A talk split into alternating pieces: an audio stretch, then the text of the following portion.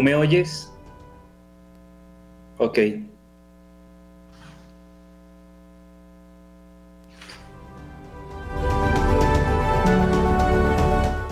Eh, estamos acá en este programa que desde Radio María, una emisora que llega al mundo entero, eh, cada 15 días, los jueves, a la una de la tarde, estamos eh, produciendo de la mano de nuestros queridos amigos en los controles Magolita, la dirección del padre Germán Acosta. Muchísimas gracias a todos por estar pendientes. Em, hace 15 días, previo a las elecciones, no hicimos, no hicimos programa, dado que eh, el Instituto de Investigación Social, que es la, la organización que presido, se estaba cambiando de sede, entonces por eso nos fue imposible. Pero hoy que nuestro tema es la conversión para la acción, eh, quiero hacer una eh, pequeñísima referencia.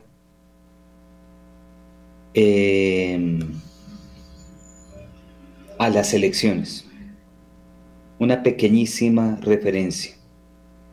Yo veo que en muchos eh, redes, medios, se habla de que hubo un triunfo, llamémoslo así, de las derechas frente a la izquierda, e inclusive que se aplastó el petrismo, etc. Yo la verdad es que creo que uno de los grandes males que ha padecido Colombia es personificar las ideas y no entender que como ideas pueden transitar diferentes grupos políticos y diferentes organizaciones. Eh, entonces, ¿qué pasa? Que se dice que se aplastó el petrismo y entonces todo el mundo se baja de brazos todo el mundo dice, ganamos, ¿no? Ya, vencimos. Y resulta que, que uno ve las ideas que defiende un señor como, como el señor que ganó en, en Bogotá, Galán, y uno se da cuenta que eh, todas las ideas son en la misma línea de, lo, con lo cual no estamos de acuerdo. Es decir, promoción de los temas LGBT, manipulación de la educación en ese sentido, promoción eh, del aborto, promoción de las drogas, eh, gasto público, eh, derroche estatal. ¿Qué diferencia hay entre eso y un petro? Claro, la gente dice, no, es que Bolívar era eh, casi que un guerrillero completo, en cambio eh, Galán es más moderado. La verdad, la verdad es que yo no le veo moderación al tema de del aborto. No le veo moderación. No le veo moderación al tema LGBT, o sea, eso no es ser moderado. Y, es un poco la mediocridad que ha habido en los análisis políticos desde hace tiempo, porque a Galán hay medios que lo identifican inclusive como derecha, y no es cierto. Entonces lo que han hecho es que el centro político en términos de ideas lo mueven hacia la izquierda, con lo cual cualquiera de estos temas posa inclusive de derecha. La defensa del aborto, de la eutanasia, la defensa de la educación y que ideologiza a nuestros niños. Todo eso es galán, todo eso es galán, todo y más, me atrevo a decir inclusive. Entonces, ganó la derecha la verdad es que yo no estoy de acuerdo. Se aplastó el petrismo. Miren, si no hubiese sido por personas como Santos, Juan Manuel Santos, que algunos lo identifican como derecha, porque es un señor de la élite, eh, si no hubiese sido personas, por personas como Santos, el país no estaría como está, con congresistas terroristas, con congresistas violadores de niños, con congresistas abusadores, porque él fue el que le abrió las puertas a eso.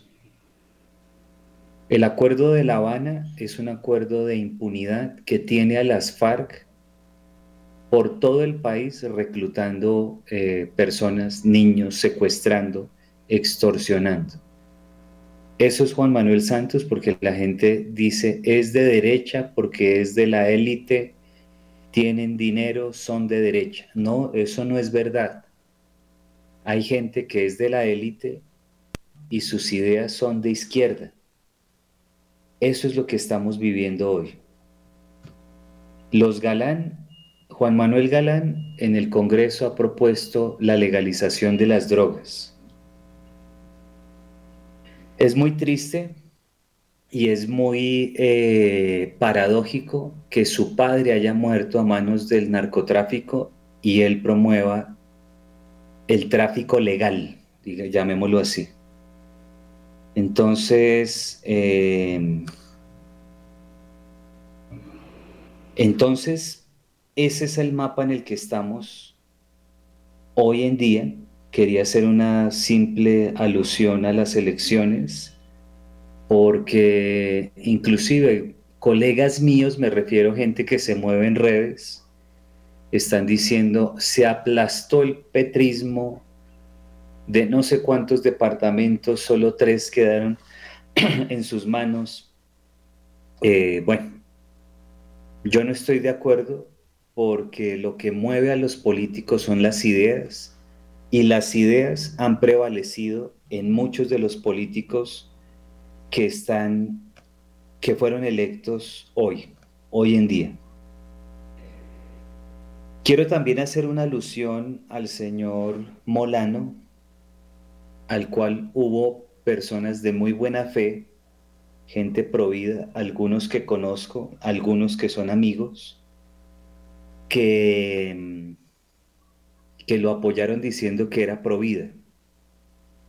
Yo publiqué en mis redes un video de él, no es un video manipulado, es un video de él donde él primero dice que él no ondearía la bandera LGBT como lo hizo el desgobierno de Petro este año en los temas LGBT, que él no lo haría, pero que él le dio en adopción un niño a un señor LGBT y que eso muestra que él, lejos de la propaganda, eh, lo que está haciendo son hechos y obras concretas en ese tema y se enorgullece en el debate de esta campaña diciendo eso, que él sí lo hizo y que otros no lo, no lo están haciendo.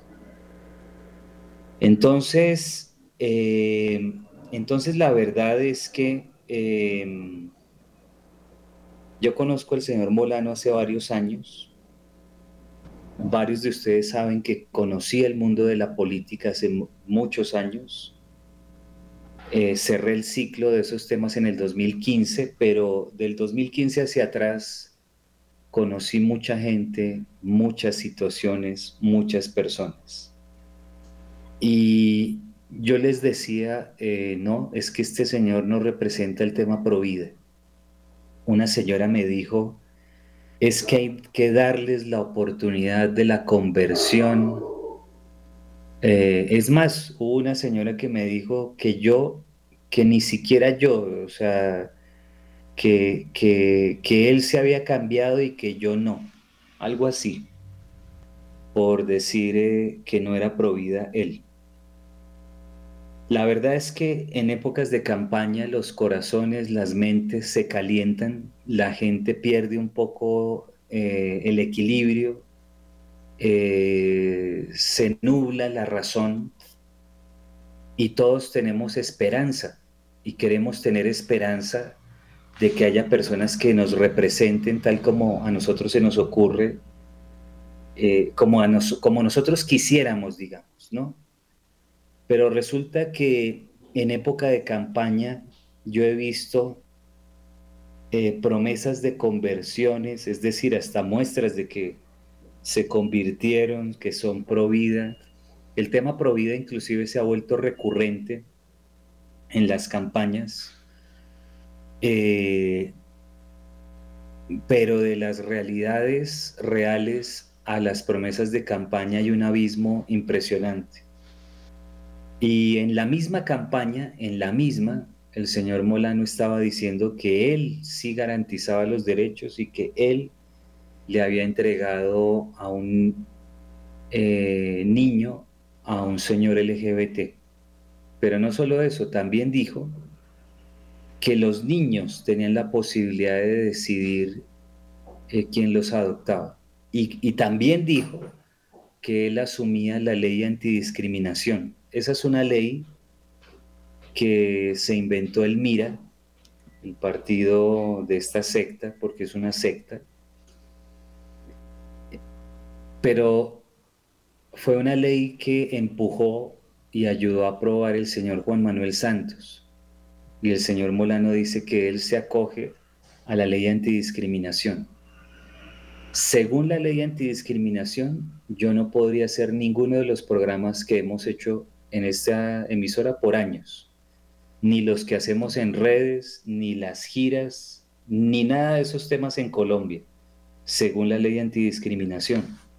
Porque la ley antidiscriminación es una ley hecha para perseguir cualquier posibilidad de criterio eh, en la libertad y en la rectitud de las cosas. Y el señor Molano dice que él respeta la ley antidiscriminación. Entonces, por todas esas razones, yo no podía quedarme callado frente a la pretensión de algunos minúsculos, porque además eran minúsculos sectores provida que decían, que decían que él era la opción provida. Y digo que eran minúsculos sectores provida porque la votación de Molano ni siquiera registró, es decir, no registraba en las encuestas, no aparecía en las encuestas y a la postre fue el quinto. Entonces, eh, cuando se mete uno a temas políticos, debería dejar las ingenuidades para tener apreciaciones más serias, más verdaderas, más rectas con respecto a la política. Y lo principal, construir esas opciones con tiempo, desde ya. No tratar de acomodar una X o Y opción eh, en el transcurso de una campaña porque no tiene ninguna credibilidad. Es decir, un candidato faltando tres meses para las elecciones dice que apoya el aborto, como pasó con otro señor en las campañas pasadas. Luego se conoció con algunas personas pro vida, el señor modificó su discurso pensando en tener más votos y faltando dos meses, entonces el señor se convirtió en pro vida. Y luego, eh, faltando un mes, unas semanas, eh, se ven las posiciones ambivalentes, pues eso no genera credibilidad. Lo que habría que hacer es construir candidaturas serias desde ya que den la posibilidad de que la gente realmente crea y sepa que existen opciones pro vida de verdad. Gente que ha defendido eso en diferentes escenarios. Gente que se ha dado la pela para que las cosas pasen en ese sentido. No personas que nunca lo han hecho, que jamás lo han hecho, que jamás lo harían, pero que resultan por el calor de las campañas engañando a personas que dicen eh, que defienden la vida, gente de muy buena voluntad, pero que se deja engañar por los políticos. Bueno, esas dos reflexiones quería hacer con respecto a las, a las eh, campañas. Eh, primero el tema de que las ideas eh, abortistas, LGBTistas, transhumanistas, la legalización de las drogas, la opción de que los animales tengan personería jurídica y todo eso, todo eso permanece en, los, en muchos de los, de los que eran candidatos que fueron electos. Es decir, en términos de ideas, no estamos bien en Colombia. Siguen las mismas ideas. Empezando por Bogotá. Y me atrevería a decir como punta de lanza Bogotá, que tristemente Bogotá eh, desde hace muchísimo tiempo ha optado por ese tipo de personajes en la política. Y segundo, el tema del señor Molano como candidato pro vida que, perdónenme, pero no, no, no, no. Como, como decía alguien, así no, así no. Hagámoslo en serio, hagámoslo de verdad. Me acuerdo cuando se resultó con el tema de la, de la comisión, ¿cómo es que le llaman? La comisión provida del Congreso pero le, tienen otro nombre, pero se supone que es un grupo de congresistas que son pro vida. Y sale Esperanza Andrade diciendo, eh, pero recuerden que voy a radicar un proyecto pro vida. Pero recuerden que ese proyecto pro vida, y lo resalto, eh, no toca las tres causales. Y esa era una señora del grupo de congresistas Provida. Entonces, si un proyecto Provida no busca acabar con las tres causales, entonces, ¿de qué se trata? Es más, hay minúsculos, pero los hay, sectores Provida, que se les olvidaron las tres causales. Es decir, hablan de las 24 semanas, que claro, hay que combatirlas de lo último, ¿no? De lo, de lo último que va saliendo. Nosotros sacamos un libro que ustedes lo encuentran en la Panamericana, lo encuentran en la Librería Nacional, que se llama Diagnóstico de la situación del aborto. Porque resulta que uno veía en redes, victoria provida, ganamos, victoria provida, y uno iba a preguntar, eh, perdonen, ¿de qué se trató la victoria provida? Radicamos un derecho de petición en la Corte. Y uno, decía, ¿esa fue la victoria provida? Victoria provida, la congresista Esperanza Andrade radicó un proyecto de ley en el Congreso. Victoria provida. Y uno iba a ver y el proyecto de ley de la senadora Esperanza Andrade no tocaba las tres causales. Y así, ¿no? Y así nos han traído engañados por años. Eh, y entonces, en este momento, Colombia es el país que jurídicamente hablando es el más abortista de Hispanoamérica, porque tiene el mayor número de sentencias, el mayor número de disposiciones, el mayor número de normativas abortistas.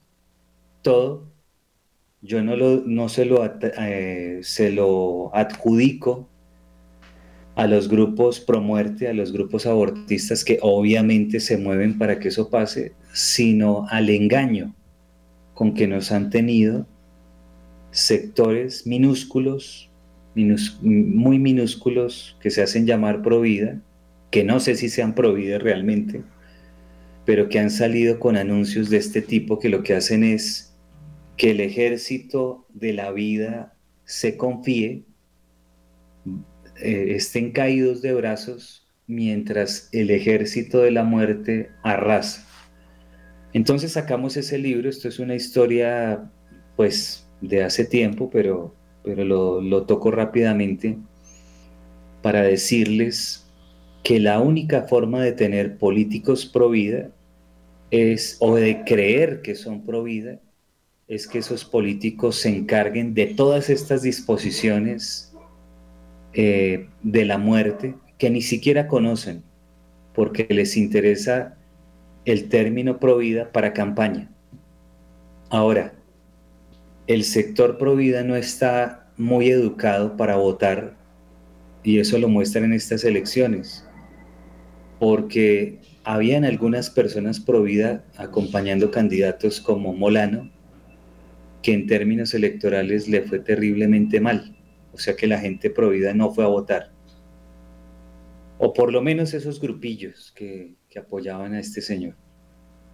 Entonces, si ustedes quieren saber cuál es la realidad en términos de la vida o en términos del aborto, pueden remitirse al libro Diagnóstico de la situación del aborto en Colombia y ahí van a tener un mapeo más real de lo que estos memes de estas redes nos pretenden mostrar cuando dicen victoria provida.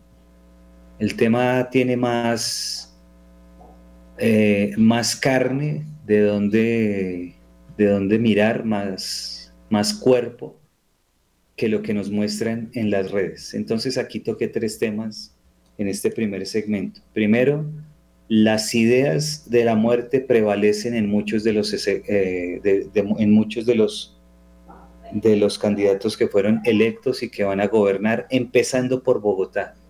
Segundo, el señor Molano no tenía de dónde decir que, de dónde decir que era provida. Y tercero, eh, los, hay que construir una generación de políticos pro vida que conozcan todas estas disposiciones que tiene Colombia, que las combatan, que las aplasten y que las hagan polvo para que seamos realmente el país del Sagrado Corazón y un país que defiende la vida. Eh, hasta aquí, preciso una y treinta, esta esta primera parte y ahora sí, luego de un pequeño, pequeñísimo segmento musical, eh, querida Magola, eh, vamos a ir con la segunda parte que tiene que ver con la conversión para la acción. Entonces vamos a poner un pequeñísimo segmento musical y luego inclusive vamos a abrir las líneas para que participen nuestros oyentes.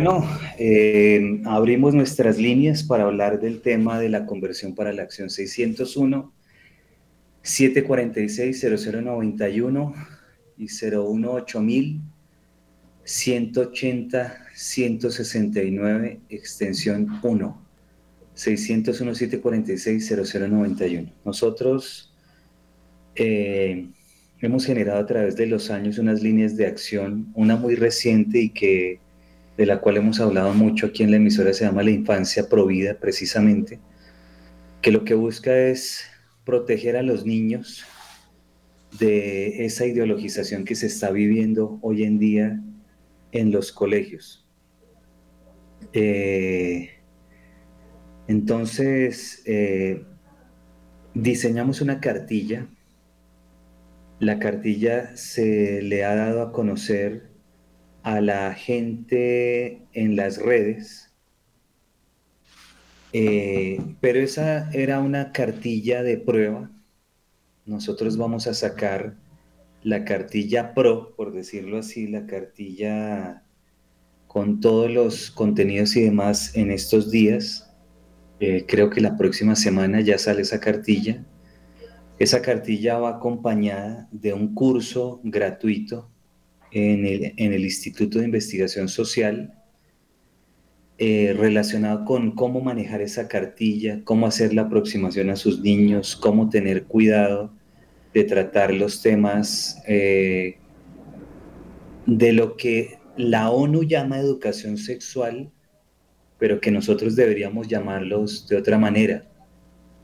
Eh, educación para el amor, porque si hay algo que no enseña la ONU es amor. Lo que enseña se llamaría tal vez genitalidad, debería llamarse en, el caso de lo que está pasando con todos los colegios de, de Occidente, todos los colegios sobre los cuales tiene influencia la ONU, la UNICEF, la UNESCO. entonces, hemos diseñado algo que se llama conversión para la acción. Muchos de nosotros vamos a retiros de conversión, hemos ido, vivimos la presencia de Dios, eh, bueno, tantas cosas tan bonitas, ¿no? Pero entonces uno sale de ahí y uno dice, bueno, ¿y ahora qué? Ahora, ¿cómo puedo hacer para contener esta avalancha que se nos ha venido encima con ideologías, con temas eh, bastante fuertes?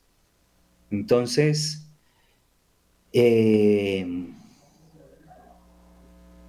este tema de conversión para la acción les va a dar la posibilidad de tener materiales como este, como el de la cartilla eh, que protege a los niños de la infancia provida, como elementos como los del movimiento Solidaridad que han servido para recuperar inclusive la capilla del, el oratorio del aeropuerto El Dorado. Es decir, es una línea como de protección de la fe, como la plataforma es tu obligación que da la posibilidad de tener derechos de petición masivos para que las autoridades nos respeten.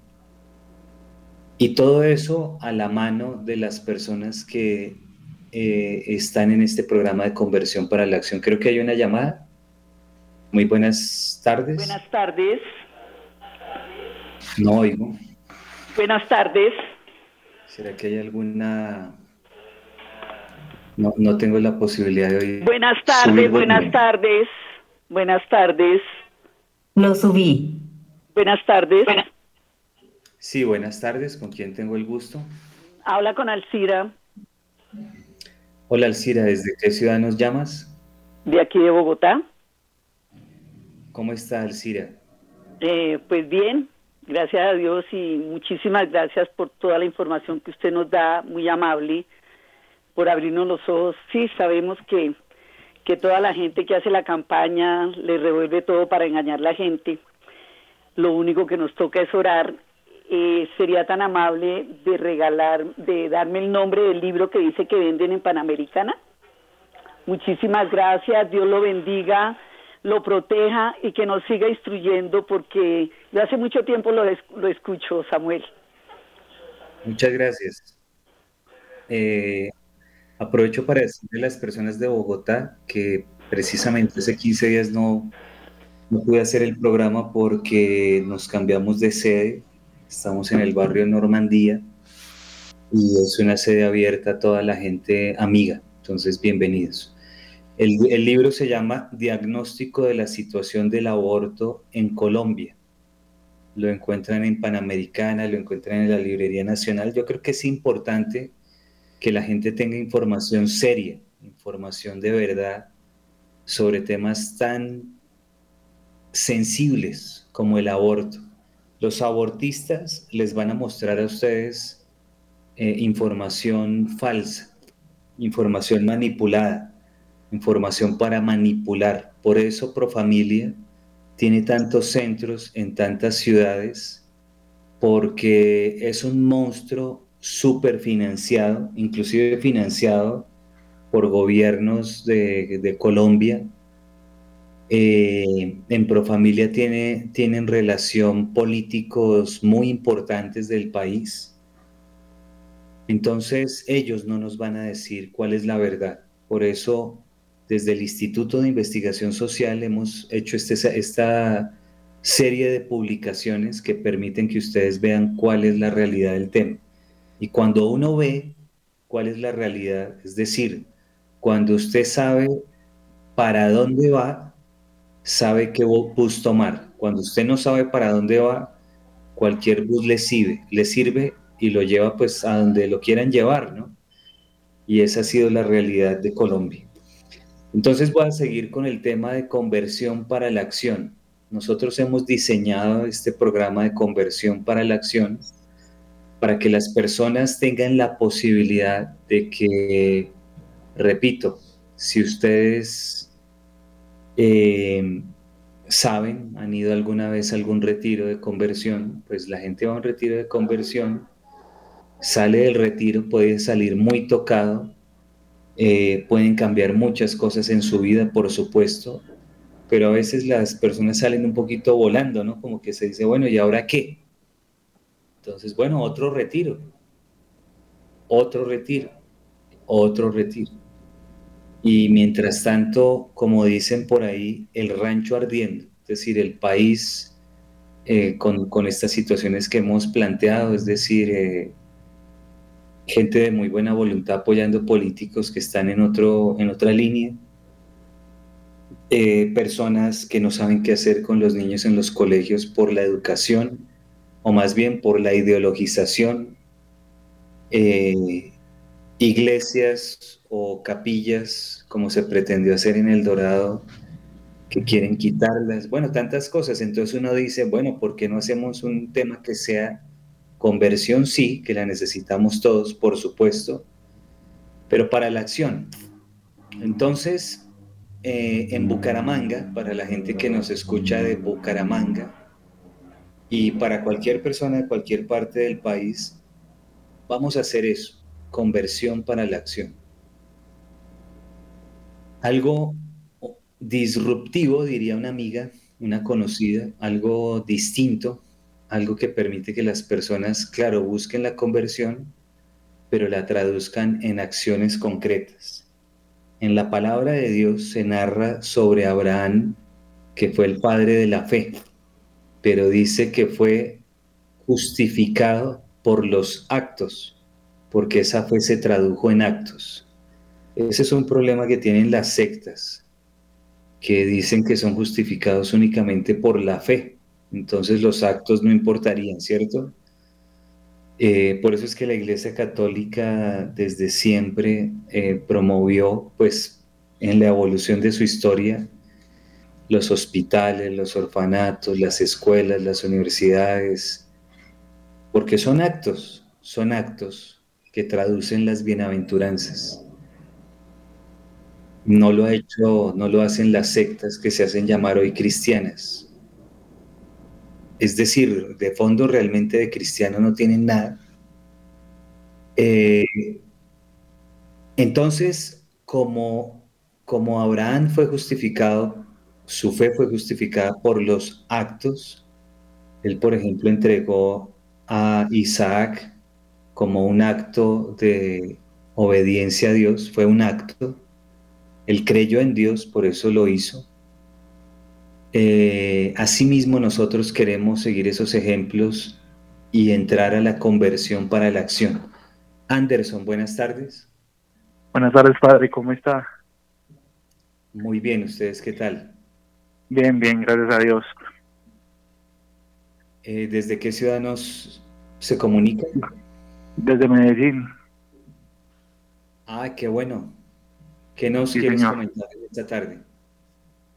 Bueno, padre, eh, me parece muy interesante el tema que se está tratando, pero quería como, como dar un, tinte un poco más, a, digamos, a fondo en otro en otra cuestión que me parece que complica un, un poco las cosas y es eh, la transformación en la manera en que en que como sociedad nos estamos nos estamos comportando.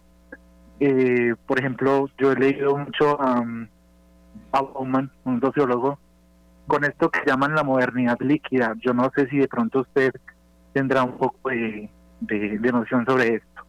Bauman sí señor. Sí señor. Y entonces él habla de que de que ahorita nosotros vemos a los demás y vemos a la sociedad como un producto de satisfacción inmediata. Y esto me parece que va muy relacionado con el tema porque ya no estamos viendo el valor de la otra persona ni, ni de la sociedad misma en sí mismos, sino por la satisfacción que yo pueda alcanzar del otro o de los otros. Entonces ya no me importa si la otra persona que siente, eh, qué cualidades tiene, que, bueno, muchas otras cosas, sino cómo me sirve y si me sirve de manera inmediata y si no se desecha. Y pienso que ahí es donde nos dejamos de preocupar por si el otro realmente es feliz, por si el otro realmente se, se, se desarrolla como persona y no nos importa entonces si el otro quiere hoy ser una cosa, mañana ser otra, eh, porque además hablamos de esto, hablamos de individualización y hablamos de que el otro haga lo que le dé la gana, por decirlo así, me perdona la expresión. Y yo pienso que esto va totalmente en contra de todo valor cristiano, porque, porque es vivir en, en comunidad y preocuparse por el otro, y en ese preocuparse por el otro, pensar que es lo que realmente hace que el otro crezca y que el otro se desarrolle como persona. Esto se ha visto ahorita, de hecho, a los niños se les impone, no se les impone, se les abre un mundo de oportunidades, entre comillas, un mundo de, de opciones de que quieran ser lo que quieran ser. Por ejemplo, ahorita veíamos, yo no sé, la película de Barbie y el, el lema de Barbie es de lo que quiera hacer. Y, y, la, y de hecho, pues digamos, Barbie en un momento era una cosa, en un momento era otra, y cómo eso, esos mensajes tan, tan escondidos, tan, tan intrínsecos van, van calando dentro de la gente, a manera de que, de que ya a veces esto se ha vuelto, por decirlo así, me perdona la expresión, un despelote. vemos, vemos diariamente gente que he visto casos de señores de 40 años que dicen identificarse como una niña de 5 y pretenden ser adoptados. Y me parece increíble que sea algo que se avale y que de hecho se acepte y de hecho se defienda. Eh, entonces me parece que, que no solamente es un tema de fe, sino que trasciende y se vuelve también un tema de, de, de salud pública, de salud mental, de, de, la manera en cómo sociológicamente nos desarrollamos y estamos conviviendo con los demás. Sí. ¿Y tú eh, tienes alguna profesión? Yo estudio trabajo social. Todavía no me he graduado, pero ya estoy en el octavo semestre. ¿Qué edad tienes? 29 años. ¿Y cómo llegaste a Bauman? Eh, no, pues porque eh, me lo mencionan mucho en la carrera y pues me agarró la curiosidad y, empecé a leer. Pues me parece que tema, tiene, tiene planteamientos muy interesantes que le ayudan a uno a medio entender más o menos cuál es la dinámica de, que se maneja actualmente en la sociedad. Y, y la verdad, debo aceptar que termino más preocupado todavía después de leerlo. Pero pero siento que, que, todos esos temas que estamos hablando pues en el programa ya trascienden más, de hecho ya no es solamente una cuestión de fe de si es pecado o no, sino que estamos viendo realmente cómo como humanos hemos perdido totalmente el camino de todo, de, de que ya no sabemos ni siquiera con qué nos identificamos y al no tener una identidad propia, una identidad bien formada, una identidad asimilada, pues ¿Cómo vamos a llegar a, comprender a qué estamos llamados en el mundo y cuál es nuestro papel en el mundo? Si cada día tenemos una identidad diferente, entonces cada día se podría decir que mi, mi papel dentro del mundo, dentro de la sociedad, dentro de la iglesia, va a ser diferente. Y vamos a llegar a un momento en el que no nos vamos a, a desarrollar ni como personas, ni como hijos de Dios, ni como nada, porque pues todo el tiempo estuvimos divagando en un montón de, de cosas confusas, eh, etcétera. Pues, sí. Es algo difícil, de, de, resumir. muchas gracias, Anderson. Desafortunadamente se nos está acabando el programa. Eh, yo quisiera que Magolita me diera tres horas más, pero es imposible. Entonces nos toca en 30 segundos despedirnos. Eh, pero aprovecho para decirles una cosa, eh, con entrada gratuita, porque va a ser gratuita el jueves 23 de noviembre, vamos a presentarnos en Compensar de la Avenida 68 para tratar estos temas. Los que quieran ir, eh, yo le voy a avisar a Magolita, al padre, para que todos los oyentes vayan, es gratuito, es entrada gratuita. Y esto que hablaba Anderson lo vamos a tratar allá. Entonces, no pensaba decirlo en este programa, pero pero bueno, el tema de Anderson es importante y temas como la modernidad líquida los podemos tratar en, alguna, en algún próximo programa. Dios los bendiga, muchísimas gracias, hasta luego, me tocó irme rapidísimo, chao.